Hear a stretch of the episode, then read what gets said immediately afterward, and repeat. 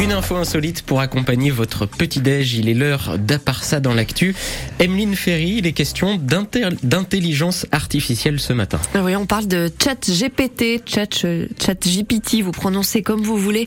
Ce logiciel sur Internet capable d'écrire des textes, de répondre à des questions, qui s'améliore en permanence. C'est un robot conversationnel. Il revient pas mal dans l'actu ces dernières semaines parce que tout le monde l'essaye, tout le monde a envie de voir ce que ça donne. C'est vrai que c'est assez impressionnant comme outil. Même la première première ministre danoise l'a testé. Hier, elle a prononcé un discours devant le Parlement. Discours en partie écrit par ChatGPT, qui a bien compris euh, comment fonctionnaient les discours politiques. Nous avons travaillé dur pour coopérer entre les partis, pour assurer un avenir solide et durable au Danemark. C'était un peu ce genre de phrase.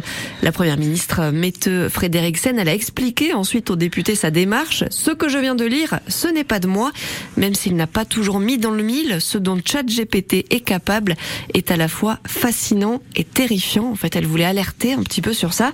Mais certains ne sont pas aussi honnêtes qu'elle. Exemple, aux États-Unis, où un avocat s'est fait piéger récemment par l'intelligence artificielle. Steven Schwartz, il travaillait sur un procès contre une compagnie aérienne, sauf qu'il s'est fait avoir. Six des cas que vous mentionnez se révèlent être des décisions judiciaires imaginaires, étoffées de citations et de références imaginaires. Ça, c'est ce que lui a dit le juge qui s'est rendu compte que les arguments de l'avocat étaient truffés d'erreurs. Oh Oups, effectivement. En fait, Steven Schwartz, il avait utilisé ChatGPT pour préparer son dossier, mais sans vérifier les éléments délivrés par l'algorithme. Alors, il plaide la bonne foi. Il dit qu'il n'était pas au courant de la possibilité que le contenu de ChatGPT soit erroné. Ouais, on n'y croit pas trop.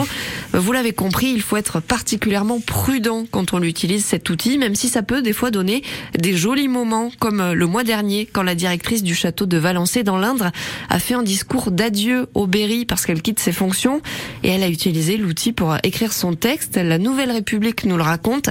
L'intelligence artificielle lui a suggéré quelques phrases un peu bateau, c'est vrai.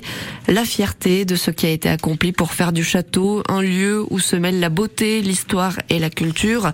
Sylvie Giroud, elle a ensuite expliqué que ChatGPT a oublié l'essentiel dans son discours les gens, et oui, toutes les personnes qu'elle a côtoyées pendant 11 ans, toutes les personnes avec qui elle a travaillé, et ça, il n'y avait qu'elle qui pouvait le raconter.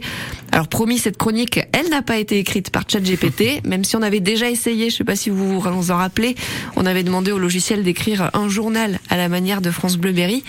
C'était assez troublant, c'est vrai qu'il y avait plein d'erreurs euh, factuelles, mais sur la forme, c'était mm. assez dingue, on était assez bluffés. Par contre, côté humour, c'était pas foufou. Ah oui, c'était nul. pas le roi de l'humour, euh, ChatGPT. Les blagues étaient pas, pas dingues.